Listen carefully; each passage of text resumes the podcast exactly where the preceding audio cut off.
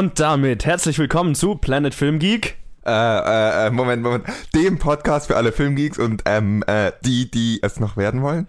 Ich bin der Johannes. Und ich bin der Colin. Das war kam jetzt voll überrascht. warn, mich hey. Mal, warn mich nächstes Mal vor, ja?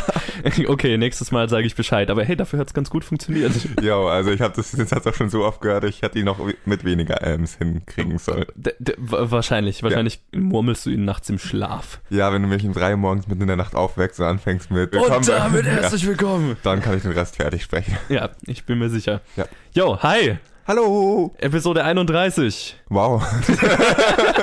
Wie ist das? Keine Ahnung, ich, ich weiß jetzt nicht, was ich damit sagen wollte, aber wir Ich sind habe mich wieder auch da. gerade gewundert, warum du die Episodenzahl erwähnst. Mir ist dabei gekommen, wir sind schon bei, haben schon so viele Episoden, dass man eigentlich nicht mehr extra bei jeder erwähnen muss. Die Nö, Das ist eigentlich nicht. ja voll cool. Ja, voll gut. Wie war deine Woche? Auf die Frage war ich jetzt nicht vorbereitet, so unwahrscheinlich es klingt. Okay, du vor- kannst den Anfang des Podcasts im Schlaf murmeln, aber diese Frage kommt dir jetzt irgendwie unvorbereitet. Ja, diese Frage kommt unvorbereitet. Ähm, gut soweit. Ich überlege gerade, was ich gesehen habe. Also ich habe natürlich die Filme gesehen, die wir sehen mussten. D das ist wichtig. Irgendwann in letzter Zeit habe ich Blood Diamond nochmal angeschaut. Da bin ich mir nicht sicher, ob das in diesem Zeitraum fällt oder letzte Woche schon war und ich letzte Woche nicht erwähnt habe. Aber wie war deine Woche? Ja, ich habe die Filme gesehen, die wir sehen mussten. Hab sogar noch einen gesehen, der diese Woche rausgekommen, äh, also der letzte Woche rausgekommen ist. Äh. Personal Shopper. Oho. So äh, einer, der in, keine Ahnung, fünf Kinos läuft oder so. Und dann habe ich äh, mir zuerst mal Good Will Hunting angeschaut. Ah ja. Und äh, hey, der war gut. Ja, und ich habe gerade ähm, eine neue Serie angefangen. American Horror Story habe ich jetzt endlich mal angefangen. Das war immer so, ach, das sind irgendwie sehr schon sechs Staffeln und das ist so viel auf, so eine riesige Aufgabe. Und jetzt habe ich mir gedacht, hey, jetzt muss ich es mal anfangen. Und mein Gott, die Serie ist ziemlich, ziemlich durch. Das ist echt ein bisschen creepy, weil ich in den letzten Tagen dauernd irgendwer hat mir irgendwer von American Horror Story erzählt. Also andauernd unterschiedlichste Personen. Okay. Aus unterschiedlichsten Ecken meines Bekanntenkreises haben Leute American Horror Story erwähnt. Gut, dass es jetzt auch noch hier erwähnt äh, ja, äh, das freut mich, dass ich jetzt zu diesem creepigen Zufall beitragen kann. Das passt aber gut zu der Serie. Nee, aber sonst war es eigentlich eine ganz, ganz angenehm ruhige Woche, sage ich jetzt mal. Wir haben zwei halbwegs erwähnenswerte, also einen wirklich erwähnenswerten und einen halbwegs erwähnenswerten Trailer bekommen. Ich weiß nicht, ob du irgendwas Nein, davon hab gesehen hast. Ich war recht beschäftigt. Ich habe nicht viel gemacht. Wir haben äh, den letzten Trailer für Logan bekommen, den ich sehr, sehr geil fand. Jetzt nicht so geil wie den Johnny Cash Trailer, aber wir haben endlich äh, X-23 in, in Einsatz gesehen, so richtig. Badass-mäßig und so. Und dann haben wir äh, den ersten richtigen Trailer für Power Rangers bekommen. Yay, ein Power Rangers Film. das hat der Welt gefehlt. Unbedingt. Also, nee, also ich war jetzt auch nicht so mega gespannt auf den Film, weil ich Power Rangers fand ich irgendwie schon als Kind irgendwie dämlich, die Serie. Aber ich muss sagen, der Film wird wahrscheinlich mega cheesy, aber der Trailer war nicht scheiße. Ich werde mir den Trailer mal anschauen. Mein einziger Bezug zu Power Rangers ist, dass ich glaube, ich, ich glaube, ich bin mir nicht mal sicher, aber ich glaube, ich hatte Power Rangers Gummistiefel oder Power Rangers, Rangers Schuhe oder so mal als Kind.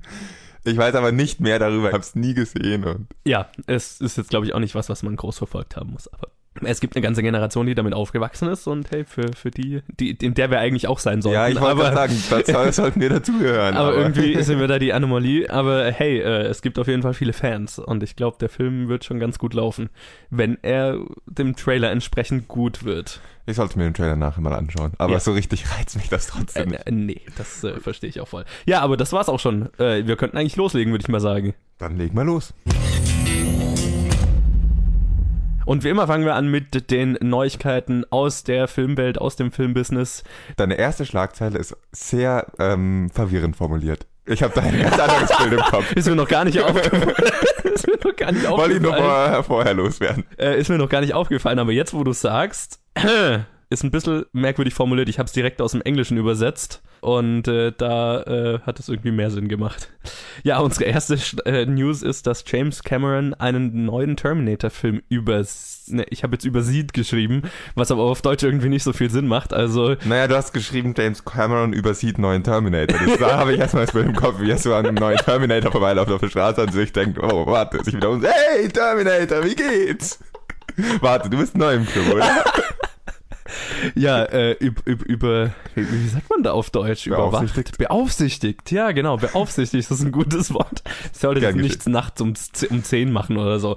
Ähm, ja, der letzte Film des Terminator-Franchises, Terminator Genesis, war ja bei weitem kein Erfolg unter Kritikern, Fans oder auch in Sachen Boxoffice. Daher war relativ wahrscheinlich, dass die Rechte an der Reihe 2019 an James Cameron zurückgehen würden, wie es im Vertrag vorgesehen war. Nun berichtet Deadline, dass Cameron auch schon bereits dabei sei, einen neuen Terminator-Film zu über, äh, übersehen, zu äh, beaufsichtigen. Dankeschön. Bitte? Wobei der Deadpool-Regisseur Tim Miller für die Regie im Gespräch sei. Der neue Film soll anscheinend ein Reboot sowie ein Abschluss der jetzigen Serie sein. Es gibt wenig Franchises, zu denen dieser Satz besser passt. Sowohl ein Reboot als auch ein Abschluss. Ja, also es klingt erstmal merkwürdig, aber bei Terminator könnte das tatsächlich Sinn ergeben. Ja.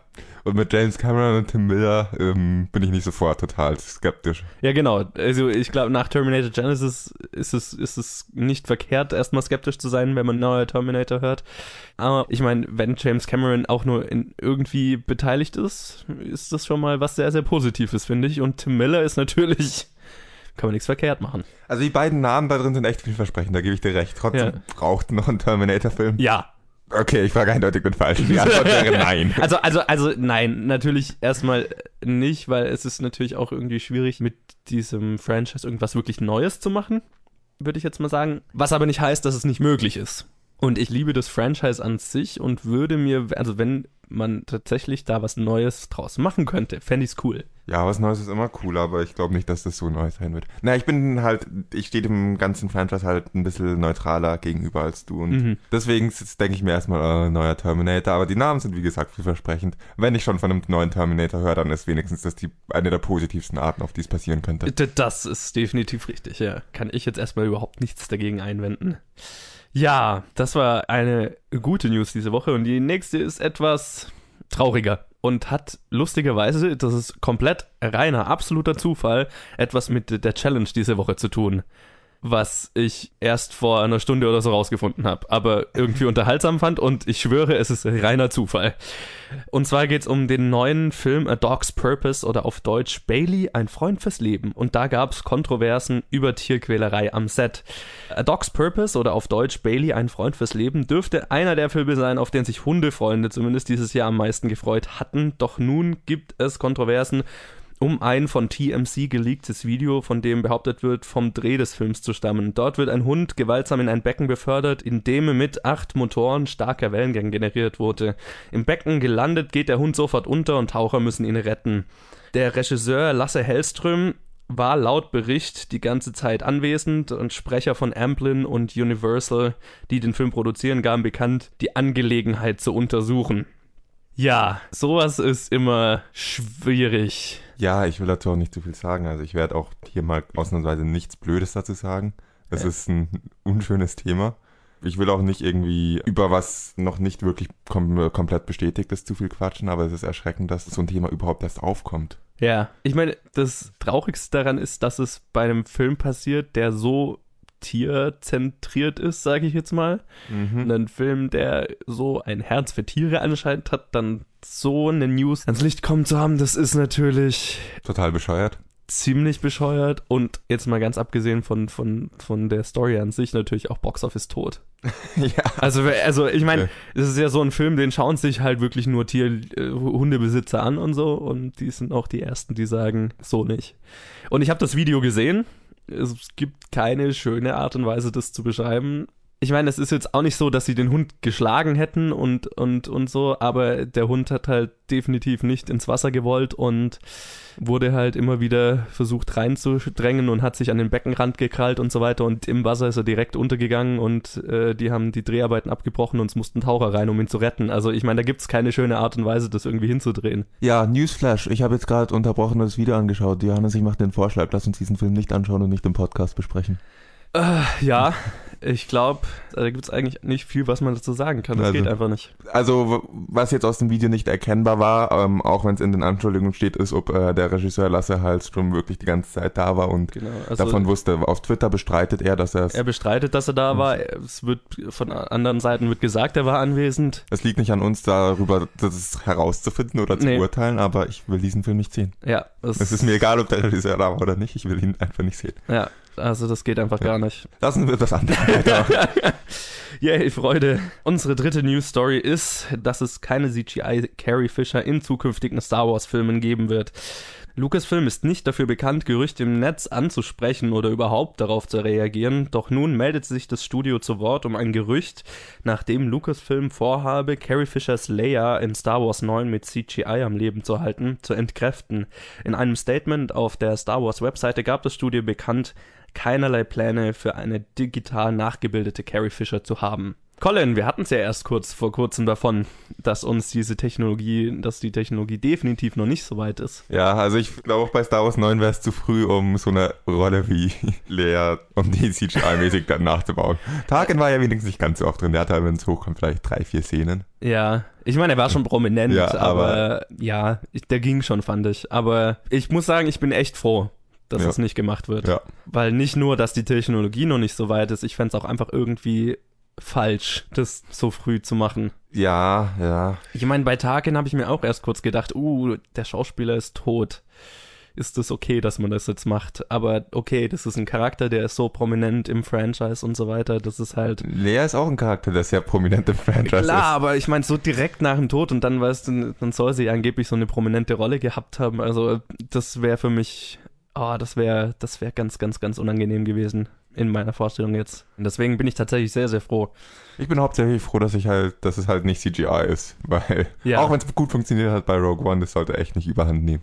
Ja, und ich, ich glaube, wir sind einfach noch nicht, noch lange nicht so weit. Und ich finde, das wirft halt so ganz, ganz merkwürdige Fragen auf, wenn das jetzt eine Technologie ist, wo, es dann irgendwann, wenn sollte es irgendwann mal wirklich normal werden, da habe ich ein ganz, ganz unschönes Gefühl dabei. Ja, wenn man jetzt politisch anfängt zu argumentieren, das ist natürlich ein wichtiger Unterschied, ob es eine Rolle ist, die die Person schon gespielt hat oder nicht. Und dann Genau. auch nochmal, ob sie schon einen Vertrag unterzeichnet hatte für den Film zum Beispiel. Ja, ja. Und auch schon Bescheid wusste, worum es geht, was ihr Charakter in diesem Film macht und definitiv damit einverstanden war, diesen Charakter darzustellen. Sobald du dann wirklich den für neue Filme verwendest. Also ich meine so dieses, was man, was, was, was so von, was ich von Leuten schon gehört habe, oh mein Gott, dann kann man bald wieder in einen John Wayne-Film gehen. Da kommen wir in einen Bereich, den ich moralisch nicht mehr vertretbar finde. Und ich meine, in, in der Vergangenheit hat es ja auch funktioniert, dass man Drehbücher anpasst. Auf jeden Fall. Oder das macht Schauspieler unglaublich ersetzbar, wenn man mit Genau. sowas anfängt. Ja, und das ist irgendwie scheiße für den Schauspieler, der dadurch ersetzt wird. Ist irgendwie blöd für den Schauspieler, der die, die Rolle spielen muss und dessen Gesicht dann ersetzt wird. Ja, es ist einfach nicht schön. Ja, also ich finde, das ich ist eine glaube- ganz gute Notlösung, aber Ja, ich glaube, es ist auch definitiv teurer, als einen Schauspieler ähm, zu engagieren. ja, genau. Und ich Oder glaub- noch ist es teurer. Ja, und ich glaube, es ist definitiv moralisch richtiger, den Charakter einfach rauszuschreiben oder die Story zu ändern. Und wenn es ganz, ganz blöd kommt und es gar nicht anders geht, zu recasten. Damit haben dann die Fans ein Problem. Ja, ja, das stimmt natürlich, aber Also, das, das geht in jedem anderen Franchise, aber Star Wars-Fans sind einfach Arschlöcher, sorry. viele, das ja. kann man nicht anders sagen. Ja, ja ich meine, ich meine, es gibt hier keine Lösung, die schön ist. Nee. Ähm, Nee. Und das wäre für mich die unschönste Lösung gewesen. Deswegen bin ich sehr froh, dass das nicht gemacht wird. Hut ab, Lucasfilm, das ist die richtige Entscheidung. Mhm. Und wir haben noch eine vierte Story und Ich die. liebe deine Überschrift. Echt gut. Magst du sie auch vorlesen? Patrick Stewart spricht einen Haufen Scheiße. Patrick Stewart hat in seiner Karriere schon einige verrückte Rollen gespielt, aber seine neueste dürfte eine ganz besondere im Lebenslauf sein. Für den neuen Animationsfilm The Emoji Movie, den wir ja schon öfters besprochen haben, spricht er das Scheiß-Emoji. Außer ihm sind noch unter anderem TJ Miller, Maya Rudolph, James Corden und viele mehr dabei. Der Film von Sony Pictures Animation, demselben Studio hinter Angry Birds, soll am 3. August in die deutschen Kinos kommen. Ich muss am 3. August noch irgendwo in Urlaub fahren. Diesen Film wirst du nicht umgehen. Doch, werde ich. Diesen Film musst du sehen. Nein. Du schaffst es, Fifty Shades of äh, Fifty Shades Darker zu umgehen. Meinst du wirklich, dass das alles Zufall ist, welche Filme ich im Urlaub verfasse? also, Emoji-Movie siehst du. Nein, niemals. Ich schwöre es dir. Vor Niemals. allem, weil du der größere Animationsfan von uns beiden bist. Im Zweifelsfall bist du derjenige, der den Film sehen muss. Niemals. Ja, ich glaube, wie, wie, wie beschissen diese Idee für diesen Film ist, brauchen wir nicht nochmal erwähnen, oder? Ja, ich find's witziger, dass Patrick Stewart das scheiß Emoji Ich frage mich, ob er so das Angebot bekommen hat und dann sich gedacht hat, hey, das sieht bestimmt lustig im Lebenslauf aus. Ich denke eher, dass da echt viel Kohle dabei war. Ja, das kann auch gut sein. Und wahrscheinlich sind es halt irgendwie zwei Arbeitstage oder so, in denen Ja. er das alles spricht und gut ist. Ist wahrscheinlich sehr leicht verdientes Geld. Richtig viel Geld dafür. Also. Ja, weil das ist so einer von den Namen, die du fett aufs Plakat druckst. Oder du bist halt einfach irgendwie, denkst dir, Mai, fuck it, witzig. Ja, also ich, ich, ich würde es machen, wenn ich er wäre, weil Ja. ich würde es einfach feiern, das im Lebenslauf stehen zu haben. Ich glaube, ich würde es auch machen. Also, ich würde nicht jeder, ich würde eigentlich nicht viele Rollen in einem Film sprechen wollen, aber wenn schon, dann, dann das scheiß Emoji. Ja. Scheiße oder meh zum Beispiel. Meh finde ich auch witzig. Ja, ich weiß schon viel zu viel über diesen Film, das ist nicht gut. ja. Und ich meine, das ist das gleiche Studio, das Angry Birds gemacht hat. Also meine Hoffnungen sind so, ja. Ich freue mich für Patrick Stewart. Ich freue mich für das scheiß Emoji, dass es so eine coole Stimme kriegt. Ja, das auch. Also das hat, das, das hat dieser Film wahrscheinlich gar nicht verdient, diese hochkarätige Stimme zu bekommen. Aber Das sieht so geil aus beim Cast von Emoji Movie auf IMDb. Patrick Stewart, Poop. vielleicht durfte er es sich ja aussuchen. Dann hätte ich es gefeiert, wenn er gesagt hätte, na, ich spreche natürlich das Poop-Emoji. Aber ich denke mal, das waren die News für diese Woche, oder? Ja.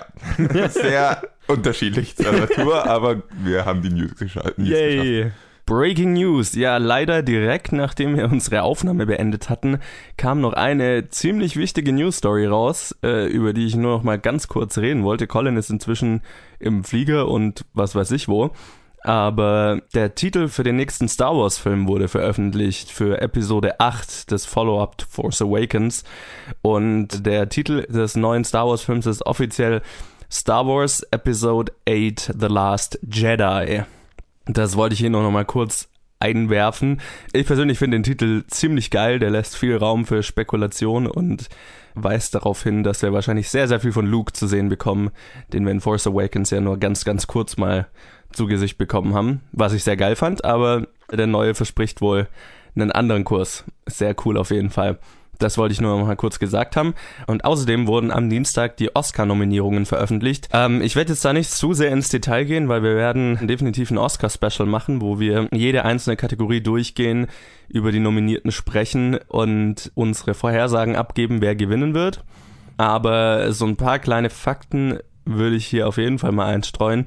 La La Land ist der große Film dieses Jahr bekommt 14 Nominierungen und ist damit gleich auf mit Titanic und All About Eve für die meisten Oscar-Nominierungen aller Zeiten, äh, was ziemlich beeindruckend ist. Moonlight ist der andere große Favorit ähm, mit acht Nominierungen. Natürlich ein Film, der hier erst nach den Oscars überhaupt erst rauskommt, was mich ziemlich nervt, weil ich dann die ganzen Vorhersagen machen muss, ohne einen der Frontrunner überhaupt jemals gesehen zu haben. Aber mei, so ist es halt. Eine Überraschung noch war, dass Martin Scorseses neuer Film Silence nur eine einzige Nominierung bekommen hat äh, für Best Cinematography, also ähm, beste Kameraarbeit. Überraschend. Also kein äh, Best Director, kein Best Picture und so weiter. Und Mel Gibson wurde für den Best Director Oscar nominiert. Ähm, das hatte ich ja mal gesagt, halte ich, äh, dass ich es für unwahrscheinlich gehalten hatte, einfach deswegen in was für einen Verruf Mel Gibson geraten ist in Hollywood. Aber anscheinend ist die Academy so weit bereit, ihm zu vergeben, dass man ihn auf jeden Fall für den Oscar nominieren kann. Ich glaube nicht, dass er ihn gewinnen wird, aber cool. Hacksaw Ridge werden wir nächste Woche besprechen, seinen Film. Deswegen bin ich mal gespannt. Ja, wir hatten ja auch äh, vor kurzem mal darüber geredet, welche Oscar-Chancen Deadpool haben könnte, einfach weil es bei den ganzen Gilden Awards nominiert war. Deadpool hat leider keine einzige Oscar-Nominierung abstauben können, was mich jetzt nicht wundert. Wir hatten ja gesagt, wenn dann Best Adapted Screenplay, aber auch da nicht. Eine witzige Sache fand ich noch, dass La La Land gleich zweimal für Best Original Song nominiert ist, nämlich einmal für City of Stars das ja auch schon den Golden Globe gewonnen hat für Best Original Song und ähm, Audition, The Fools Who Dream, was ja bei weitem mein Lieblingssong aus dem Film war. Deswegen freue ich mich da sehr und das wird La Land auch auf jeden Fall abstauben. Außerdem habe ich natürlich meine Wette mit Colin gewonnen. Surprise, surprise, Moana ist für Best Animated Feature nominiert. Also ich bin mal gespannt, wann ich die Wette einlösen werde, aber es überrascht mich nicht, dass ich gewonnen habe, aber es freut mich auf jeden Fall. Und ähm, gerade für den, für den deutschen Markt ist natürlich cool, dass Tony Erdmann für Best Foreign Language Film nominiert ist, aber ich habe ja schon gesagt, das ist jetzt keine Überraschung weil ich sogar stark davon ausgehe, dass Tony Erdmann den Oscar auch gewinnen wird, nach allem, was ich gehört habe. So. Ja, und was ich besonders witzig finde, ist, dass Suicide Squad ab heute offiziell ein Oscar-nominierter Film ist. Suicide Squad bekam eine Nominierung für Best Make-up and Hairstyling, was ich jetzt nicht verkehrt finde, tatsächlicherweise. Also ich meine, man kann von Suicide Squad halten, was man will, aber so das Make-up und Hairstyling und so weiter, das war schon sehr, sehr cool. Ähm, Star Trek Beyond hat, ist in der gleichen Kategorie nominiert, was mich auch freut und ich denke mal auch, der wird es gewinnen. Also soweit jetzt mal meine, meine ersten Gedanken zu den Oscar-Nominierungen. Vielleicht sage ich noch kurz, welche Filme für Best Picture nominiert sind. Einfach damit wir das hier jetzt nicht zu lang machen. Ganz, ganz viele Filme, die ich noch nicht gesehen habe, weil sie hier erst noch rauskommen. Aber gut, das ist ja leider immer so. Für Best Picture sind dieses Mal neun Filme nominiert. Insgesamt dürfen ja maximal zehn nominiert werden. Dieses Jahr sind neun Filme dabei rausgekommen und die sind wie folgt. La La Land, Moonlight, Manchester by the Sea, Arrival, Lion, Hidden Figures, Hacksaw Ridge, Hell or High Water und Fences. Also, ja, auf jeden Fall ein paar dabei, die wir auf jeden Fall schon besprochen haben, aber auch ganz viele, die hier erst noch rauskommen. Und äh, Colin wird sich besonders darüber freuen, dass Arrivals für so viele Dinge nominiert ist. Ja, aber dann gebe ich doch mal hier direkt ab an Colin. Der hat nämlich auch noch von irgendeinem Flughafen eine kurze Nachricht geschickt, weil er auch noch was zu den Nominierungen sagen wollte. Also Colin, dann reg dich doch mal schön über Arrival auf. Servus, ich melde mich mal wieder von dem Flughafen. Diesmal sitze ich in Dubai. Ich habe ja eigentlich die Episode regulär mit voraufgezeichnet, wie ihr vielleicht schon bemerkt habt, aber seit ich weggeflogen bin, sind die Oscar-Nominierungen rausgekommen und das kann ich nicht einfach so stehen lassen. Da muss ich meinen Senf dazugeben. Also prepare for, ja, Senf halt. Ich werde jetzt nicht detailliert auf die unterschiedlichen Nominierungen eingehen. Ich äh, hoffe, das hat Johannes schon gemacht. Oder ich gehe stark davon aus, das hat Johannes schon gemacht. Ich habe einfach nur ein paar Nominierungen, die mich freuen, ärgern und so weiter. Und die möchte ich jetzt einfach kurz kommentieren. Also was wohl niemanden von unseren Hörern mehr überraschen sollte, ist, dass äh, La La Land die meisten Nominierungen dieses Jahr hat. Was cool ist, ist, dass es 14 Nominierungen hat und dabei ähm, mit zwei anderen Filmen einen Rekord hält. Johannes, du hast es sicher schon gesagt, was die anderen beiden Filme waren. Ich glaube Titanic und was der andere war, weiß ich jetzt nicht. Aber cool auf jeden Fall für La La Land. Weniger cool finde ich einen Film, der eine Best Picture Nominierung erhalten hat. Ich habe mich über diesen Film schon öfters aufgeregt. Ich verstehe nicht, warum er eine Best Picture, doch ich verstehe, warum er eine Best Picture Nominierung hat, aber ich kann dem nicht zustimmen. Arrival hat meiner Meinung nach nicht verdient. Zum Glück bin ich hier ganz weit weg von Johannes, dass er mich nicht hauen kann. Fazit, Arrival sollte meiner Meinung nach nicht für Best Picture nominiert sein. Dann gehen wir weiter zu Best Actor. Viggo Mortensen für Captain Fantastic. Dürfte auch niemanden von den Hörern wundern, dass mich das richtig freut, dass Captain Fantastic nominiert wird. Leider bin ich mir ziemlich sicher, dass er nicht gewinnen wird, aber es freut mich, dass er immerhin nominiert ist. Genauso mit Best Actress Meryl Streep für ähm, Florence Foster Jenkins. Sie hat da eine astreine Performance hingelegt, freut mich auch, dass sie nominiert ist. Was mich sehr freut, ähm, ist, dass Lucas Hedges für Manchester by the Sea, der Sohn, für Best Supporting Actor nominiert ist. Da hat man ja schon im Review drüber geredet oder da werden wir im Review drüber reden. Verdient hat es auf jeden Fall. Kommen wir zu, einem zu einer Nominierung in der Kategorie Bester animierter Film. Moana, gut. Du hast die Wette gewonnen, Johannes. Ich gebe es zu. Moana wurde nominiert. Das war eine blöde Wette von mir. Es wundert mich auch nicht, dass er nominiert ist. Denn die Konkurrenz war nicht sonderlich hoch. Ich könnte mich das ist nicht der einzige Film, von dem ich finde, dass er keine Nominierung verdient hat in dieser Kategorie. Wir hatten einfach ein Scheißjahr für Animationsfilme und deswegen hat es Moana geschafft. Trotzdem, eine Wette ist eine Wette. Viel Spaß beim Equalizen, wenn du wenn du es denn mal einlösen möchtest oder wann auch immer du es einlösen möchtest. Kommen wir zu was recht lächerlichem. Suicide Squad wurde nominiert für einen Oscar. Also zugegebenermaßen, es ist der Oscar für Best Make-up und Hairstyling, das wohl eine der wenigen Kategorien ist, wo man auch nur sich irgendwie vorstellen kann, dass Suicide Squad nominiert wird. Dass ein Film durch und durch schlecht ist, muss auch nicht heißen, dass, äh, dass äh, ein Film kein gutes Make-up haben kann und kein gutes Hairstyling. Trotzdem finde ich es ärgerlich, dass er äh, nominiert ist, denn die Bezeichnung Academy Award Nominee Suicide Squad ist einfach für mich ein Oxymoron oder wie man das nennt, wenn zwei Sachen sich gegenseitig ausschließen. Das passt nicht und ich finde nicht, dass man diesem Film eine Oscar-Nominierung zugestehen sollte. Aber es ist passiert und wenigstens ist es in einer Kategorie passiert, wo, wo der Film auch was echt Gutes geleistet hat. Johannes, jetzt würdest du mich wahrscheinlich gleich wieder am liebsten hauen. Arrival ist für den für Best Adapted Screenplay nominiert. What the fuck? Also das verstehe ich noch weniger als Best Picture. Ich kann es einfach wirklich nicht nachvollziehen. Aber komm, beenden wir das Ganze mit einer fröhlicheren Nachricht. Ähm, für Best Original Screenplay wurde The Lobster nominiert. Ein Film, den wir mal ganz am Anfang unseres Podcasts reviewed hatten. Sehr cooler kleiner Film. Yay! Und damit verabschiede ich mich wieder von euch und schalte zurück ins kalte Deutschland zu Johannes und ähm, ja, zu Vergangenheitscolin mit dem Rest der Episode. Dann lass uns jetzt weitermachen mit der Challenge. Yo! Weil, äh, wie ich ja gerade gesagt habe, bei unserer unschönen News diese Woche, unsere Challenge diese Woche war My Life as a Dog oder Mit liebstem Hund. Ein Film aus dem Jahr 1985, glaube ich, und von dem gleichen Regisseur, der Dog's Purpose macht. Ich will mal behaupten, der mag Hunde. Eigentlich. Ja, Eigentlich. eigentlich. Also äh, über die News würde ich nicht weiter reden, aber es ist der gleiche Regisseur. Ja, und die Challenge kam von Greg. Nochmal danke dafür, Greg. Ja, danke für einen ähm, sehr interessanten Film mal wieder. und skandinavisch natürlich. Ja. Äh, Schwedisch. Fang du doch mal an. Ja, dieser Film war erstaunlich hundelos. Dafür, dass er Hund im Titel stehen hat. Naja, es kam ein Hund da drin vor. Der hatte so ungefähr fünf Minuten Screentime. Was nicht daran lag, dass er gleich am Anfang gestorben ist. Er ist, er erst in der Mitte vom Film gestorben. Ja. Spoiler alert. Oh Gott. Ja, also ich fand, das war ein interessanter Film dahingehend, dass es ja irgendwie nur. Ich finde es schwer, eine direkte Story jetzt dazu zu erklären, was in diesem Film passiert, weil es ist einfach nur so Slice of Life mäßig, ne? Es ist einfach Mhm. so. Es wird ein bestimmter Abschnitt des Lebens von einem Jungen erzählt. Ein ziemlicher Prä ziemlich prägender Abschnitt, würde ich sagen. Genau. Also insofern. Also ich meine, er verliert seine Mutter und muss dann halt in ein, in ein Dorf ziehen zu seinem Onkel. Wo ich das Gefühl habe, dass es ihm von ersten Moment an fast besser ging als bei seiner Mutter. Ja, das auf jeden Fall, weil seine Mutter hatte Depressionen und so weiter. Das heißt, er musste halt schon gehen, bevor sie, also bevor sie überhaupt gestorben war oder so. Und ja, es geht dann halt irgendwie drum, wie er da halt in diesem Dorf aufwächst.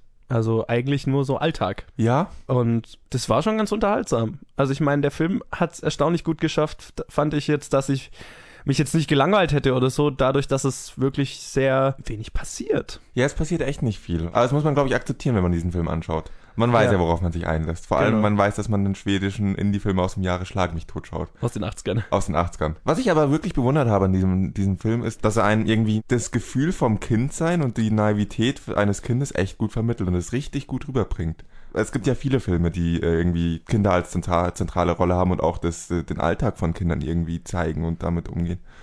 Und bei denen habe ich immer das Gefühl, das Kind als Kindschauspieler zu sehen und aus den Augen eines Erwachsenen. Und bei diesem Film habe ich die Welt durch die Augen vom Kind gesehen. Ich weiß nicht, ob es dir ähnlich ging. Ja, doch, das, das kann ich schon so und könnte ich schon so unterschreiben, ja. Das war, hat für extrem weirde Passagen teilweise gesorgt. Ja, Aber es hat, hat auch irgendwie einen ziemlichen Charme, dass man halt so, man fühlt es sich dann plötzlich selber wieder ein bisschen wie ein Kind. Und Also es hatte definitiv so Abschnitte, die man so aus seiner eigenen Kindheit kannte, sag ich jetzt mal. Es war, ich meine, es war so ein, es war zwar ein Coming-of-Age-Film, aber es war kein klassischer Coming-of-Age-Film. Einfach Nee. dahingehend, dass es einfach nur so Alltag dargestellt hat.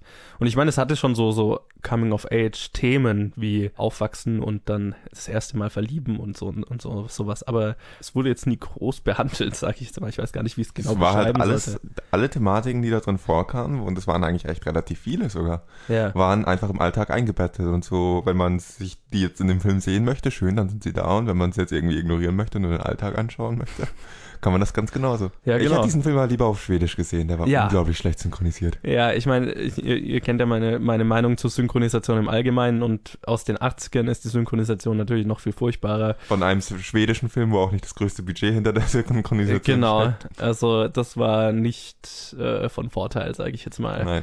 Das hat auch wiederum zu einigen komischen und weirden Passagen geführt. Ja, ich fand's ja schön, dass sie immer die, die Begrüßung und die Verabschiedung, die haben sie wenigstens auf Schwedisch gelassen. Zwar nachsynchronisiert, aber das Hey und das Hey Door war immer auf Schwedisch, nicht auf Deutsch. Was ich irgendwie lustig fand. War eine lustige Entscheidung. Ja. Weil es auch so was Schweden-spezifisches ist, das verstehe ich schon, dass man das lässt.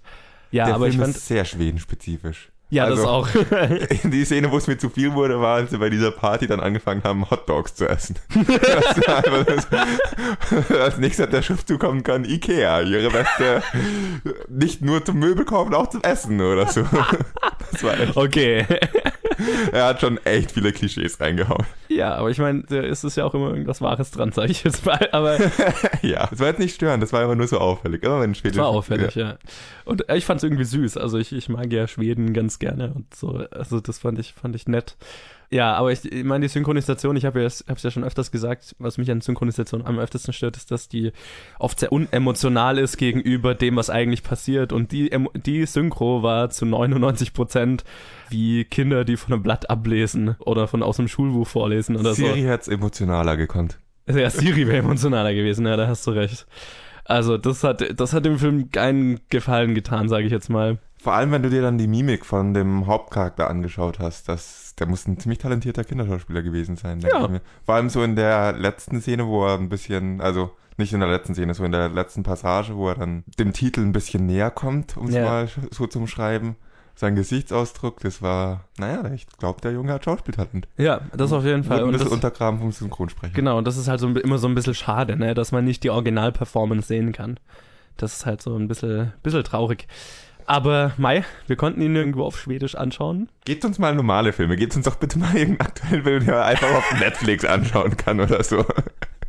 Warte, bis du den hörst, den wir als nächstes anschauen. Der macht's nicht einfacher. Ja, also so alles in allem, ich war schon ganz gut unterhalten mit dem Film. Ich hätte ihn lieber auf Schwedisch gesehen.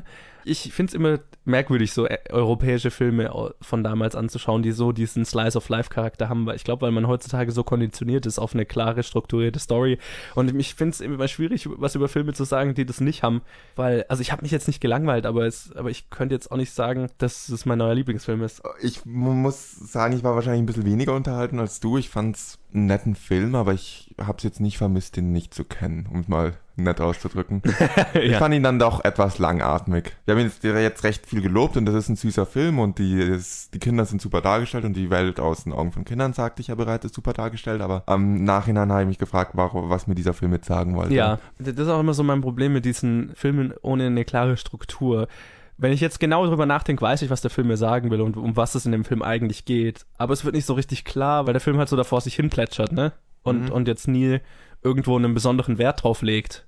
Ich glaube, das ist immer so mein, mein Ding. Der Film legt auf nirgendwo so einen richtigen besonderen Wert drauf. dass Dinge passieren hintereinander Ja. und dann ist er vorbei. Ja. Aber er hat jetzt keine so eine Gewichtung, so dass eine Thematik oder eine, eine wirkliche ein Schwerpunkt klar werden würde. Ich kann den Film einfach jedem empfehlen, der kein Problem mit langatmigen Filmen ist, hat, der generell Indie veranlagt ist. Ja, ich meine, man Und, muss auf, ja. auf älteres Arthouse-Kino stehen, sonst ist der Film nichts für einen. Und ich kann es auch noch jedem empfehlen, der das Leben zu ernst nimmt und mal wieder echt gut gebrauchen könnte, ein bisschen ein Kind zu sein. Und das Ganze mal wieder aus einer echt relaxten Sicht anschauen könnte.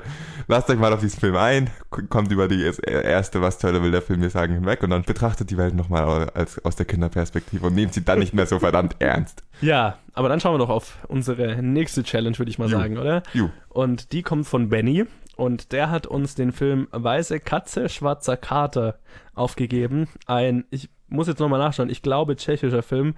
Und dann würde ich dich bitten, den Originaltitel mal auszusprechen. Öff, öff. Ja, also ich kann mal sagen, äh, noch, während du nach dem Titel schaust, das ist eine jugoslawisch, französisch, deutsch, österreichisch, griechische Koproduktion. Geil.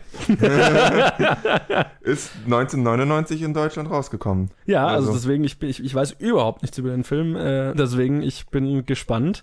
Und da können wir eigentlich gleich mal ankündigen, das haben wir jetzt vielleicht im Intro vergessen, du wirst ja gar nicht da sein für die nächsten paar Episoden. Ja, ich werde euch öfters Grüße hinterlassen und vielleicht auch mal ein bisschen mehr als ein Gruß, aber ich bin mal wieder ähm, unterwegs rund um die Gondelwelten. Rund um die Moment, Welt, was? rund um die Weltgondeln. So das, was ich immer mache, wenn ich gerade keinen Podcast mache. genau. Ja. Ich bin jetzt erstmal weg, ihr dürft alle aufatmen. Selena wird mich wieder würdig vertreten und ein paar andere. Ich weiß jetzt nicht genau, was du geplant hast. Ihr werdet es nächste Woche hören. Genau, deswegen wird die Challenge natürlich etwas verschoben und dann erst wieder besprochen, wenn Colin wieder da ist. Anfang März. Aber das gibt uns genug Zeit rauszufinden, wo zur Hölle man diesen Film anschauen kann. Ich habe eine Idee davon, erzähle ich dir später. Ich bin mir nicht sicher, ob das so funktioniert. Oh, okay, alles klar. Also äh, bis Ja. dahin werden wir den Ja. Film gesehen haben, sage ich jetzt Ich kann mal. nämlich noch, ich sollte noch den nämlich noch aussprechen in Originalsprache. Das wolltest du ja eigentlich. Genau. Lass mich das nochmal fühlen. Das klingt eher arabisch. Keine Ahnung. Ich kann kein Jugoslawisch, wie man jetzt vielleicht rausgefunden hat. Ich buchstabiere. C-R-N-A, neues Wort. M-A-C-K-A, Komma, neues Wort. B-E-L-I, neues Wort. M-A-C-O-R. Ach, das hast du gerade versucht zu sagen. Eigentlich ist das erste Wort schwer. Krna. Krna, Makabelli, Marco. Schrina. Ich habe diesen Film tatsächlich mal gesehen. Das habe ich noch gar nicht erwähnt. Ich habe den vor vielen, vielen Jahren gesehen. Ich kann mich nicht mehr, ich glaube, ich war acht oder zehn oder zwölf oder so. What? Kann mich auch nicht wirklich daran erinnern. Ich fand ihn extrem komisch und wusste nicht mit diesem Film anzufangen. Vielleicht hat sich das geändert, weil ich jetzt älter bin, aber vielleicht auch nicht. Das werden wir nicht. Wir werden es dann Das besprechen, würde ich mal sagen. Ja. Ja, lass, Lass lass, weitermachen. lass weitermachen. Und wie immer machen wir das Kino der Woche jetzt und reden über die zwei Filme, die wir diese Woche gesehen haben. Ich würde noch kurz sagen, ich habe noch einen dieser, dieser ganz kleinen Releases gesehen, die letzte Woche rausgekommen sind, nämlich Personal Shopper mit Kristen Stewart. Und wollte einfach nur kurz sagen, das werden wir jetzt nicht, ich werde jetzt kein volles Review geben. Es war ein sehr merkwürdiger Film. Ähm, ich musste ihn leider auf Deutsch sehen, was mir nicht bewusst war. Ich dachte, ich hätte auf Englisch gekauft. Und dann haben die plötzlich angefangen, Deutsch zu reden. Das war merkwürdig. Der Film hatte sehr, sehr viele, sehr, sehr, sehr, sehr geile Elemente und auch ganz, ganz viel, ganz, ganz Merkwürdiges. Das wäre mein Review dazu. In kurz und knapp. ähm, die Filme, die wir diese Woche aber eigentlich besprechen, sind einmal Triple X 3, The Return of Xander Cage und Manchester by the Sea. Da du jetzt gerade frisch aus Triple X rausgekommen bist, ähm, würde ich sagen, wir besprechen den zuerst. Gut, ich wollte dich nämlich gerade fragen, willst du mit dem besseren oder mit dem ähm, größeren anfangen? das ist kein Spoiler, es war schon Mit dem abzusehen. größeren. Ja. Jo. Ja, Triple X3 ist unter der Regie von DJ Caruso, der Eagle Eye oder Disturbia gemacht hat. Und mit Vin Diesel aus den Fast and Furious Filmen oder The Last Witch Hunter, Donnie Yen, der in Rogue One war und Ip Man, Deepika Padukone aus Happy New Year und Finding Fanny und Ruby Rose, die dieses Jahr noch in Resident Evil 6 und John Wick 2 sein wird. Und der Film handelt von Xander Cage, der zurück in den Dienst als Triple X zurückkehren muss, um Das war irgendwie klar nach dem Titel. und um einen Terroristen davon abzuhalten, Satelliten auf die Erde zu werfen? Das ist schön zusammengefasst. das Also, war, woran ich mich erinnern konnte. bevor ich mit dem Review anfange, möchte ich es, ähm, möchte ich das Review diesmal jemandem widmen. Ich möchte es Nadja widmen.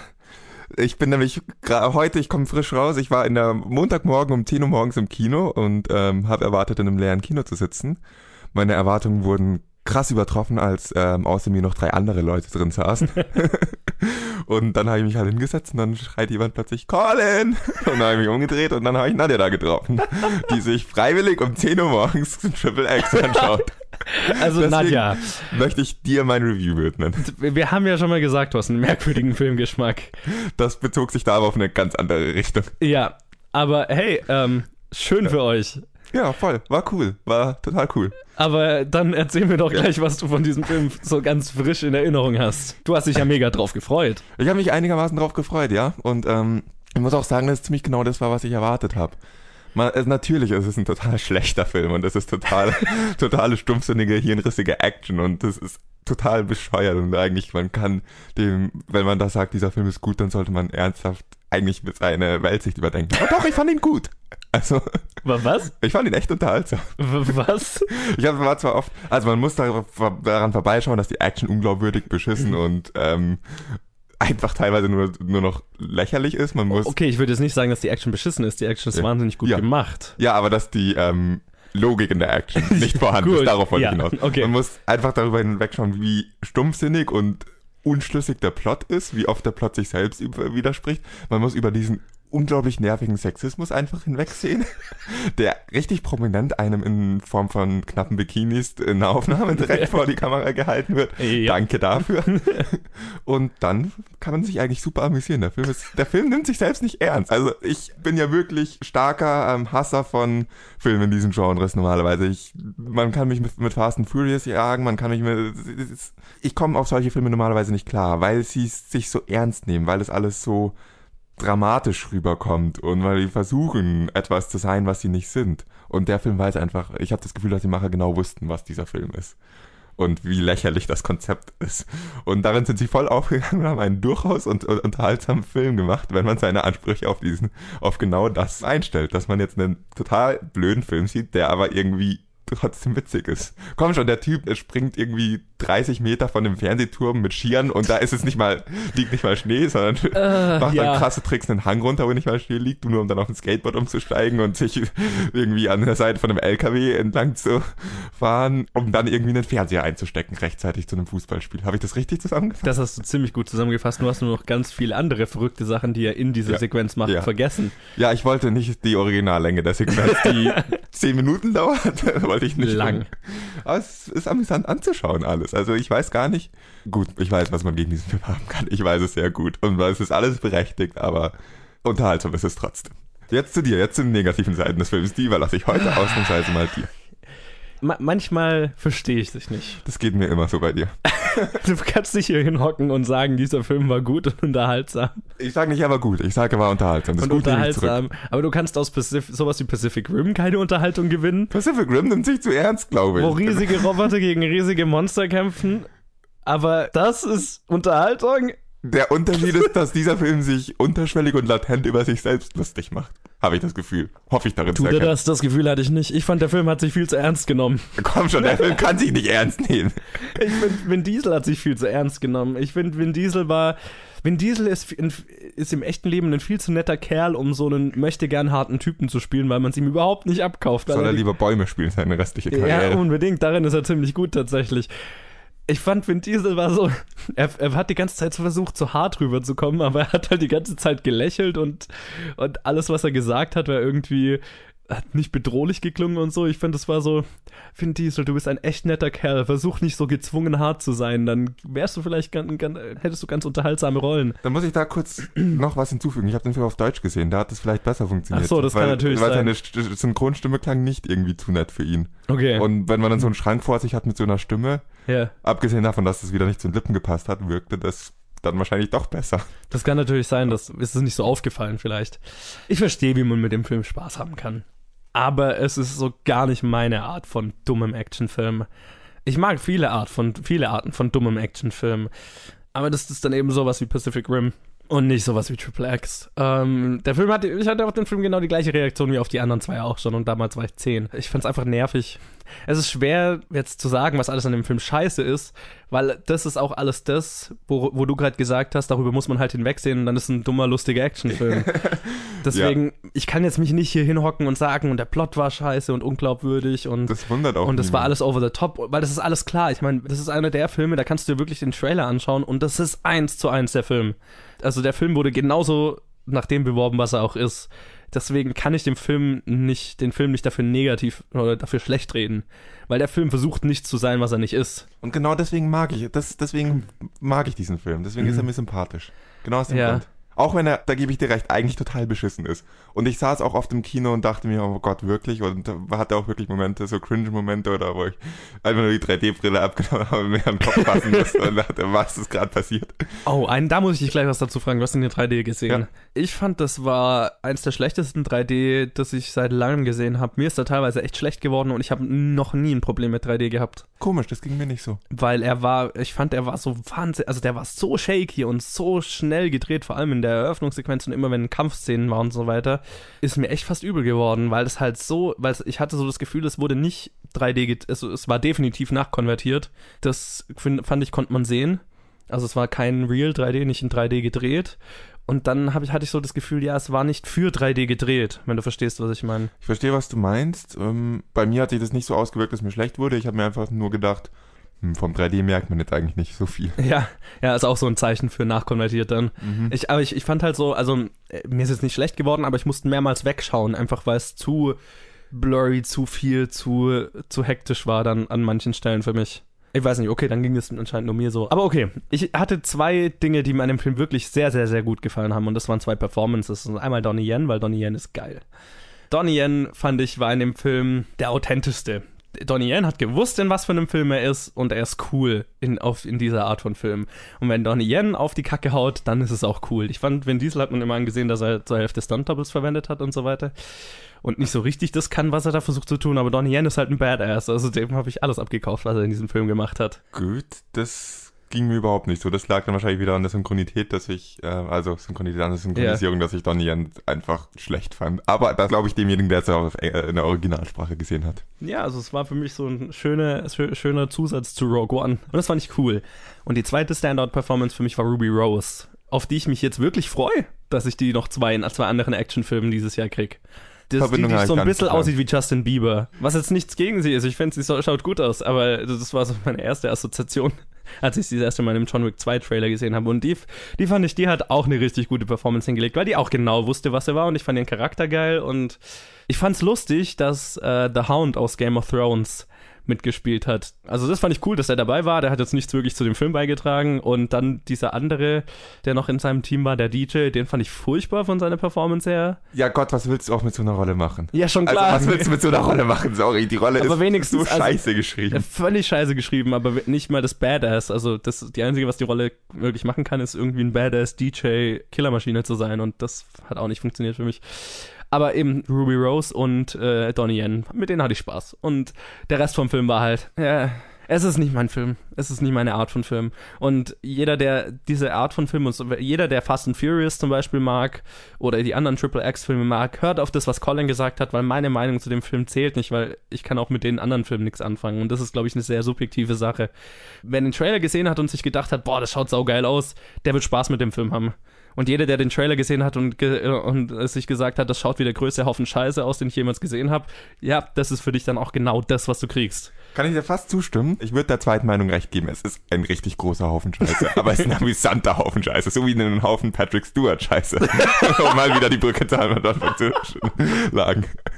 nee, ähm, es ist interessant, wie Wahrnehmungen so verschieden sein können. Ich fand, der Film hat durch und durch haben sie gewusst, in was für einem Film sie sind. Und schon ernst genug genommen, dass die ähm, daher flache Action-Fans diese, diesen Film cool finden, aber dass man auch diesen Film anschauen kann und sich denken kann, hey, das ist irgendwie unterhaltsam. Trotzdem kann man nicht schön reden, wie scheiße der Film eigentlich ist. Genau. Und, und das meine, muss man irgendwie klarstellen. Es ist ein klassischer ja. Guilty Movie Pleasure. Ja, ja genau. Und, da, und ich bin da, der Letzte, der Leute dafür verurteilen würde, so einen Film gut zu finden, weil ich habe so viele Guilty Movie Pleasures. Ich setze den hier mal auf meine Liste. gut, mehr möchte ich zu dem Film auch gar nicht sagen. lang genug über diesen Film geredet. Ja. Lass uns lieber über den qualitativ hochwertigeren Film diese Woche äh, äh, reden. Manchester by the Sea, unter der Regie von Kenneth Lonergan, der Margaret und You Can Count on Me gemacht hat.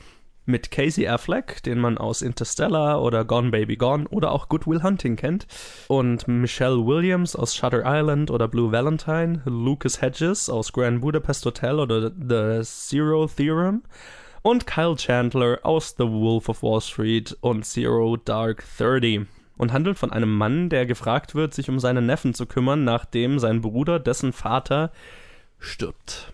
Gott wurde dieser Film falsch beworben. Fandest du? Inwiefern? Nicht so komplett falsch. Also es stimmt schon, die, die Stimmung ist und die, der Stil des Films wurden richtig beworben, aber ich habe halt wirklich eine Story erwartet, wie du sagst, die sich hauptsächlich darum dreht, wie ein Mann den, seinen Neffen zu sich nimmt und aufnimmt. Also du meinst so Gott, die ganze, dieses Kennenlernen von den beiden. Ja, genau, und ja. halt deren Beziehung zueinander. Und dieser Film hat eine krasse Backstory, die mich dann so richtig erschlagen hat. Ja. Und die es war nicht schlecht, also es war eine es war nur sehr heftig. Ja, ich, ich fand es ganz gut, dass das nicht vorweggenommen ja. wurde, weil ja. mich hat es wirklich überrascht, als es kam ja. tatsächlich. Ja, das, es war auf jeden Fall, man könnte das auch nicht anders lösen, man könnte das nicht andeuten, ohne es zu, zu spoilen. Mhm. Und das finde ich, das ja, eigentlich ist gut, dass er so beworben wurde. Und stilistisch gesehen ist es trotzdem ein ähnlicher Film. Nur, dass der halt krasse Wendungen drin hat. Ja, ja, erzähl mir, was du, wie du den Film fandest. Ich war ein bisschen enttäuscht. Also ich habe ja von dem Film echt viel erwartet. Mhm. Und ich glaube, das ist auch nur der Grund, dass ich enttäuscht war. Ich denke, es ist ein sehr guter Film. Ich hätte sowas nochmal auf, also nicht ganz auf dem Niveau, aber annähernd nochmal La La Land hatte ich wirklich erwartet, dass mhm. ein richtig krass guter Film kommt. Mhm. Und dann fand ich ihn ziemlich langatmig teilweise. Mhm.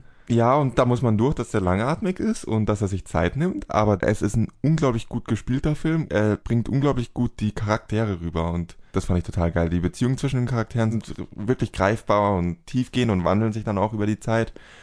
Und die Charaktere an sich sind alle total rund. Super geschriebener Film, auf jeden Fall. Ich fand es in der Umsetzung dann ein bisschen, ja, hat man ein paar Stellen vielleicht sich überlegen können, hier wird es ein bisschen schwer, dass es der Film nicht langweilig wird, aber da muss man halt durch und dann kommen wieder Szenen, wo man sich einfach, wo man, wo mir einfach nur wieder der Mund offen stehen geblieben ist, weil das so gut war. Mhm. Also ein richtig guter Film blieb leider doch trotzdem unter meinen Erwartungen und deswegen war ich ein bisschen enttäuscht, aber ich kann es dem Film nicht übel nehmen, wenn ich einfach zu viel erwarte. Weißt du, was witzig ist? Was? Mir ging es exakt genauso. Das ist echt selten. 100% exakt genauso. Ich kann alles 100% unterschreiben, was du gerade gesagt hast. Kurz Und das ist echt selten. Kurzer Exkurs. Fällt es auf, dass es in den letzten paar Episoden doch immer öfters vorkommt? Es kam immer mal vor und dann hat es wieder sowas wie Hello or High Water, Ja. wo wir Ja, aber es wurde zunehmend, je länger wir den Podcast haben, wird es immer öfters. Ich glaube, unsere Gesch Scheiße. Wir, Oh Gott. wir Was passen uns an. hier? Nein, das Gegenteil. Wir sollen. Pfui, pfui. ähm, ja, mir ging es tatsächlich auch so, dadurch, dass ich so viel von dem Film gehört hatte und so der Oscar-Buzz um den Film so hoch war, hatte ich schon, hatte ich auch, ja, mir ging es auch, ich, ich hatte erwartet, dass er mich so umhaut, wie La La Land mich umgehauen hat. Und das hat er nicht. Demnach bin ich so ein bisschen enttäuscht, ist immer ein sehr hartes Wort. Ja. Ja. Aber ja, so ein bisschen hä, aus dem Kino gegangen. Aber das kann ich dem Film nicht übernehmen, was ist ein fantastisch gemachter Film. Ich finde es lustig, wenn, wenn man es mit der Challenge jetzt vergleicht. Das ist auch so ein Slice of Life-Film. Ne? Es ist ein Film, der den Abschnitt in einem Leben von, von einem Mann zeigt und, naja, von seinem Neffen sozusagen. Der keinen so einen richtigen Anfang und kein so ein richtiges Ende hat, sondern so einen Abschnitt zeigt und das relativ geradlinig. Da passiert jetzt mehr als jetzt in, in unserer Challenge. Aber es ist eine ähnliche Herangehensweise, sage ich jetzt mal. Und das ist auch, was für mich sich so ein bisschen gezogen hat. Es ist halt schlicht. Der ganze Film ist sehr schlicht und es ist sehr rein auf die Schauspieler basiert. Und auf, auf die Performances basiert. Und die sind fantastisch. Gerade Casey Affleck als, als Hauptdarsteller. Und wer mich wirklich überrascht hat, ist der, der Neffen spielt, Lucas Hedges. Der hat mich wirklich umgehauen mit seiner Performance, weil der hat mehrere Szenen, die also auf, auf, auf ganz unterschiedliche Art und Weisen sehr emotional sind. Ja, der war definitiv auch mein Favorit in dem Film gewesen von der Schauspielerleistung. Casey Affleck fand ich insofern so interessant, weil er durch seine Rolle bedingt immer sehr ähnlich aussieht und immer sehr Ja. ähnliche Gefühle ausdrückt, aber Ja, alles sehr Als- in, in, ja. intern, nicht, äh, also sehr frisst introvertiert. alles in sich herein. Er frisst alles in sich rein und ist eigentlich ein sehr, sehr zerbrochener Mann. ja, und dadurch gibt's halt, würde man erstmal denken, schauspielerisch nicht so viel Variation, aber er bringt im Endeffekt immer denselben Gesichtsausdruck, er schafft dass er jedes Mal leicht unterschiedlich wirkt. Genau, und dass er Nuancen reinbringt, die, sehr beeindruckend. ja, die eine Emotionalität widerspiegeln, die er nicht nach außen zeigen möchte, sozusagen. Und das, da, ja, das ist sehr beeindruckend. Also das fand ich total krass. Und Ja. im Nachhinein kannst du überlegen, ja, eigentlich hat er doch immer nur dasselbe gespielt. Ja, aber er hat's gut gespielt jedes Ja, Mal. und, und immer wieder auf eine andere Weise. Dasselbe immer wieder anders. Und das war schon sehr äh, schwer gut. Ähm, ich hatte, ich war ein bisschen überrascht, dass Michelle Williams so wenig in dem Film war, weil ich so viel Positives über ihre Performance gehört hatte. Ähm, sie hat ungefähr zwei oder drei Szenen. aber die sind auch richtig gut. Und sie hat vor allem eine Szene, wo sie Casey Afflecks Charakter mit was konfrontiert, was extrem emotional ist. Und da hat sie mich auch umgehauen mit ihrer Performance. Und das ist auch das, was ich, was mich an dem Film wirklich beeindruckt hat, ist, dass er eigentlich ja zwei Geschichten erzählt. Er arbeitet ganz, ganz viel mit Flashbacks, die auch chronologisch sind. Und das fand ich sehr, sehr gut gemacht. Eigentlich passiert die Hauptstory in den Flashbacks. Ja, genau. Also das meiste passiert in den Flashbacks, ja. Und die Flashbacks informieren dann wieder die Realität sozusagen. Also du lernst in den Flashbacks Dinge, die dir dann weiterhelfen, das jetzt zu verstehen. Und da gibt's eine Sache, die so drastisch ist und so krass, die ich nicht kommen hab sehen und wo ich dann wirklich mit offenem Mund im Kino saß und mir gedacht habe, ach du Scheiße. Das ist so heftig von der Emotionalität her und von der Schwere her und so. Das hat mich, das hat mich ziemlich umgehauen. Und das große Thema dieses Films ist Trauer und Ja, Umgang mit Trauer. Unglaublich, ja, unglaublich negativer Film. Also Ja. von den Gefühlen her, es ist eigentlich immer traurig oder immer passiert was Schlechtes. Es passiert fast nicht. Fand ich interessant, weil ich war mit jemandem im Kino, der hat dann danach gesagt, diesem Film ist nie, nie was Positives passiert, oder? Wenig. ja. Der Einzige, der positive Erlebnisse hat, war der, Teen- war der Teenager. Ja, ja. Aber ich fand es eben interessant dafür, dass es so ein trauriger und schwerer Film war. Das hat mich jetzt überhaupt nicht dran gestört, einfach weil es so, so, so gut umgesetzt war. Weil der Film hat durchaus auch Humor. Das kommt jetzt im Trailer nicht rüber und so. Würde man auch nicht erwarten. Das Schöne daran ist auch noch, dass es halt nicht so Humor um des Humorwillens ist, sondern der wirklich aus den Charakteren und der Situation entsteht. Genau, Und es ja. ist einfach kom ich wiederhole mich, das habe ich neulich schon gesagt, der komplett natürlich ist und halt nicht so ist, weil wir wollen die Zuschauer jetzt zum Lachen bringen. Genau, so wie La La Land. Ja. ja, also alles in allem, ähm, es ist ein Film, den ich mir nicht nochmal anschauen werde, weil er ist sehr schwer. Aber es ist ein wahnsinnig guter Film und er hat jeden Oscar verdient, für den er nominiert wird. Vor allem auf der Schauspielerseite nimmt der La La Land vielleicht den ein oder anderen Oscar, Oscar weg. Also ich glaube, Casey Affleck ist eine sehr, sehr gute, äh, gute Wette, wenn du die eingehst. Das ist auch definitiv das exakte Kontrastprogramm zu La La Land, was ein sehr fröhlicher Film ist und sehr bunter Film ist. Und das ist ein sehr trister Film und sehr traurig.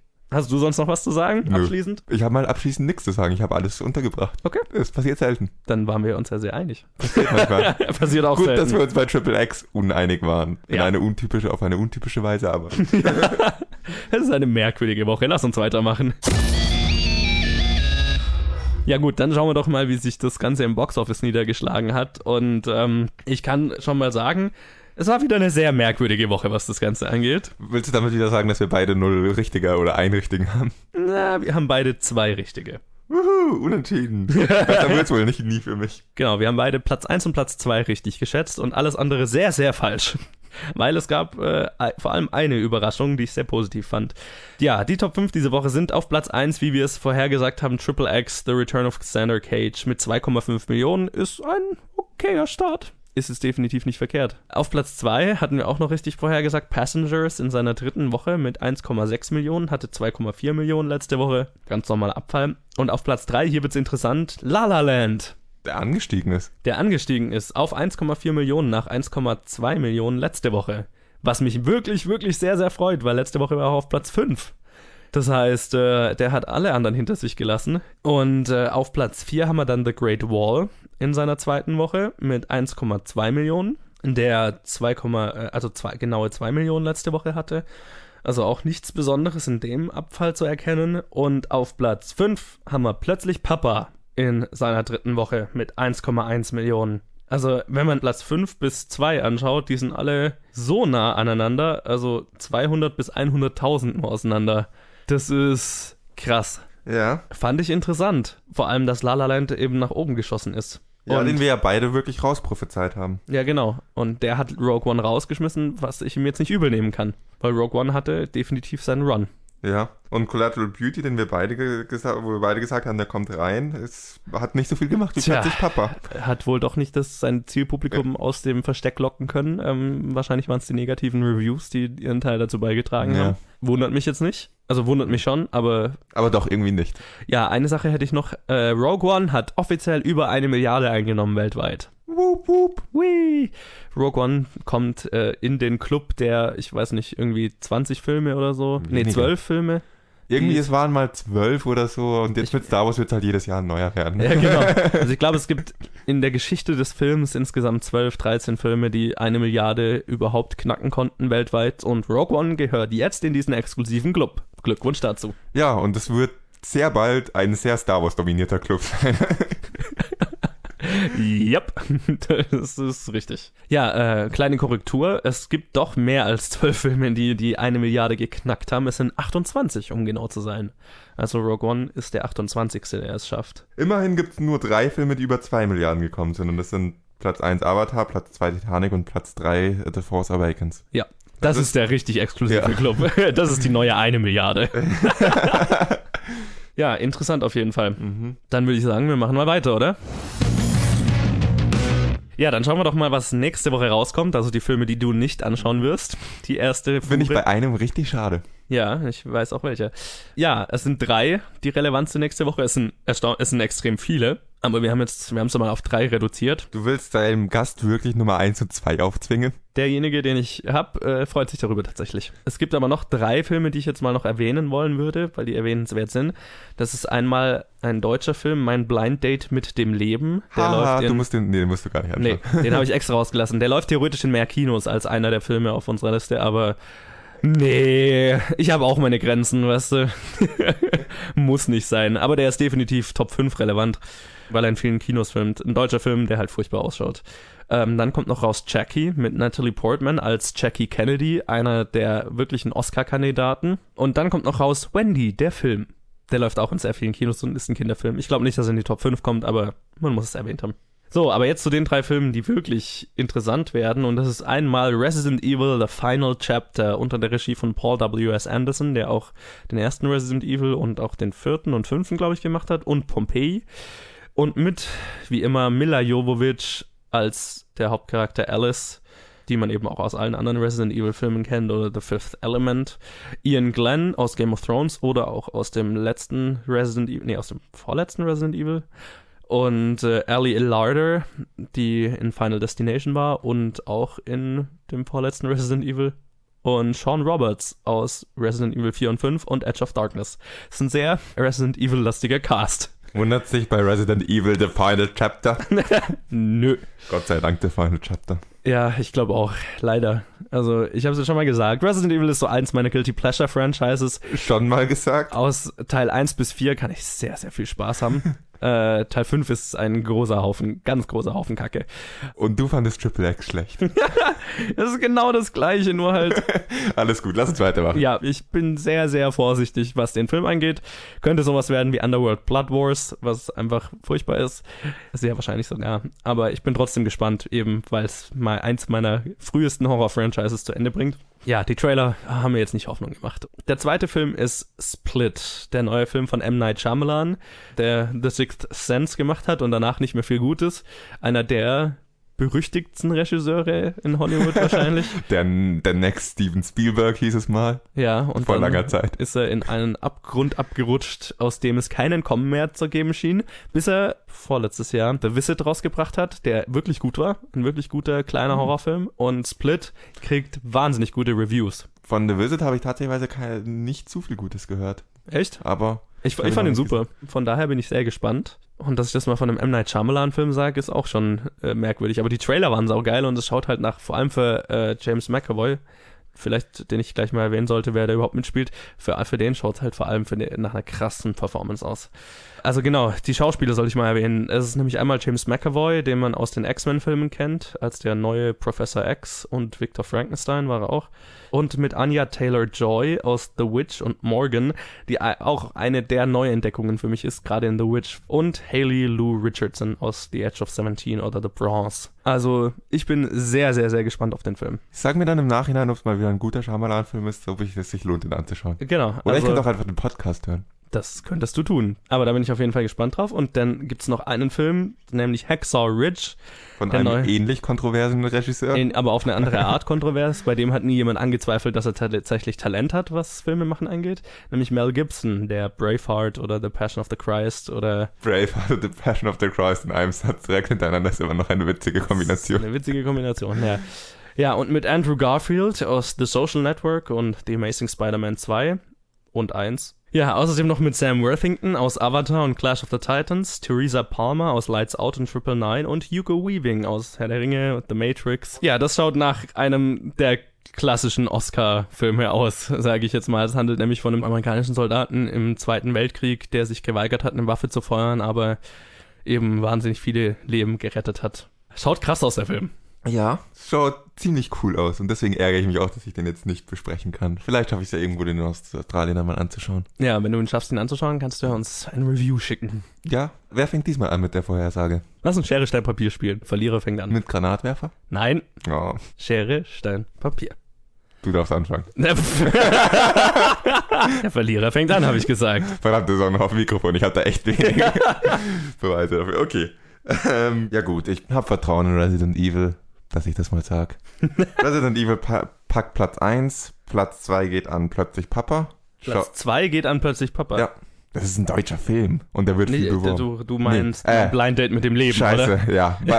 Ja, ich meine mein Blind Date mit dem Leben. Genau. Das gibt mehr Sinn. Platz 2 geht an mein Blind Date mit dem Leben. Ja gut, so sehr habe ich die Filme auf dem Schirm.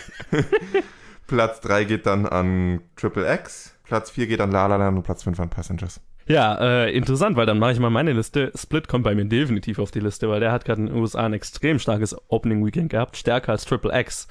Ja, aber ich, ich stimme dir zu. Resident Evil schafft's gerade so auf, die, auf den Platz 1, Split aber auf Platz 2, Triple X auf Platz 3, mein Blind Date mit dem Leben auf Platz 4 und La La Land auf Platz 5. Dann machen wir weiter. Jo.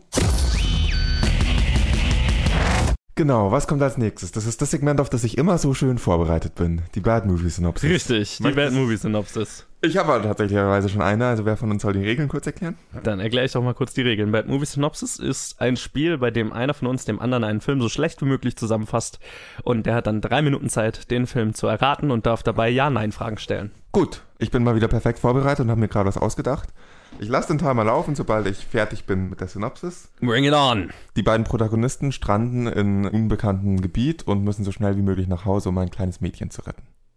Hm, okay. Die beiden Protagonisten. Spiel ist auf der Erde. Ja, Stranden, also sie kommen am, sie stammen vom Wasser und kommen an Land sozusagen. nein. Stranden, Nicht also, in der wörtlichen Bedeutung. ja, ist es ein Kriegsfilm? nein, Stranden sie in feindlichem Gebiet? nein, Ist das Mädchen ihre Tochter nein, oder mit irgendjemand verwandt? nein, Ist der Film nach 2000 rausgekommen? Ja. Äh, nach 2010? Ja. In den letzten zwei Jahren? ja, Ist es ein Superheldenfilm? nein, Ähm, würdest du ihn als Blockbuster bezeichnen? ja, Zwei Protagonisten sind es beides Männer? nein, Ein Mann, eine Frau? nein, Zwei Frauen? Ja. Zwei Frauen stranden irgendwo. Spielt in Europa? nein. In den USA? Ja. Äh, wie hast du es formuliert? Müssen? Und äh, müssen so schnell wie möglich wieder heim, um ein, um ein kleines Mädchen zu retten. Stranden irgendwo. Stranden sie, weil ihre, ihr Fortbewegungsmittel nicht mehr funktioniert? Nein, Stranden sie, also, naja, freiwillig stranden tut man nicht, aber sorgt jemand dafür, dass sie dort stranden? meinst du mit sorgt jemand absichtlich? Ja. Nein, Das ist ein Unfall. Ja. Ein Autounfall? nein. Du bist auf einer voll falschen Fährte. 1,40 hast du schon gebraucht. Ach du Scheiße, Mann. Ähm, sind es Menschen? Nein, Ein Animationsfilm? Ja. In den letzten zwei Jahren? Ja. Ach, findet Dory? nein. Äh, Pixar? Ja. Oh, äh, äh, Inside Out. Ja, richtig. Genau bei der 2-Minuten-Marke. Gratuliere, gratuliere. Das ist eine gute. Ja, ja, hey, das ist gut, weil sie werden im Kopf des Mädchens gestrandet. Ja, Ja, das ist gut. du hast dich fertig gemacht mit den ganzen Fragen. Wo spielt das Ganze? Wo spielt das Ganze? Im Kopf. ja, aber der Kopf ist auf der Erde. Also ja, es spielt auf der Erde. Ja, und in den USA, das Ja, ist auch recht. also- Also, nee, ist schon alles richtig, ja. Ja. Ich, ich muss mir mal merken, so diese Animations- oder sind das Menschen und so weiter, sowas muss man viel Ja, schneller ja. abfragen eigentlich. Animation muss man eigentlich Weil wenn ich raushauen. Animation gefragt hätte, dann wäre ich, das wäre schnell gewesen Ja, dann. sowas muss man eigentlich gleich raushauen. Ja, ja, hast recht. Also ich versuche es immer nach Na Jahren einzugrenzen, aber selbst Jahre, da gibt es dann so viele Möglichkeiten Ja. noch. Ich dachte die ganze Zeit in irgendeinen Actionfilm oder sowas. Aber ja, ja, so war es auch ausgelegt. aber super, äh, geiler, geiler Film. Ha, freut mich, dass ich wieder über einen Film reden konnte. Unbedingt anschauen. Bester Pixar-Film. Ich überlasse dir wieder den ersten Teil der Verabschiedung. Ach so, wirklich. Ja, so wie immer, oder? Wir müssen doch irgendwie äh, uns an unsere Rituale und Routinen halten. Okay, dann mache ich das jetzt. Ja, und damit geht auch diese Episode zu Ende. Vielen Dank fürs Zuhören. Wie immer, ich hoffe, ihr hattet Spaß. Und wenn ihr mit uns in Kontakt treten wollt und uns Challenges geben wollt, uns eure Meinung zu den heute besprochenen Filmen sagen wollt und so weiter, dann könnt ihr das auf Facebook und Twitter tun, facebook.com slash planetfilmgeek oder auf Twitter at planetfilmgeek oder bei mir persönlich at movieschmidt. Und wie immer bitte ich euch, wenn ihr uns anhört, dann lasst uns doch auch gleichzeitig eine, gleich noch eine Bewertung und ein Review da. Das hilft uns sehr viel weiter. Und ja, ansonsten cool, dass ihr zugehört habt. Das war äh, gut zum Punkt gekommen. Du hattest deine Verabschiedung perfekt durchstrukturiert bis zum letzten, war bis zum letzten super Paukenschlag. durchdacht. Es war super durchdacht und perfekt ausgeführt. Und deswegen, nach dieser Perfektion, bitte ich dich jetzt da nur noch einen draufzulegen. Ich kann das ja gut einen drauflegen. Ich kann euch was echt Tolles versprechen. Wisst ihr was? Ihr müsst mich die nächsten sechs Wochen oder so nicht mehr hören. Naja, sie werden nicht hören. Äh, nur Ja, halt ich nicht die ganze Episode nicht, über. Nicht mehr so in voller Länge hören. Ich werde mal kurz Hallo sagen, aber sonst kriegt ihr angenehmere Stimmen und Leute, die mehr Ahnung haben von Filmen. Wenn Johannes mal die richtigen Leute hier einlädt, dann solltet ihr eine wunderbare Zeit haben, bis ich wieder da bin und euch mit meiner Stimme wieder zum Verzweifeln bringen. Bis dann. Äh, see you later, Alligator.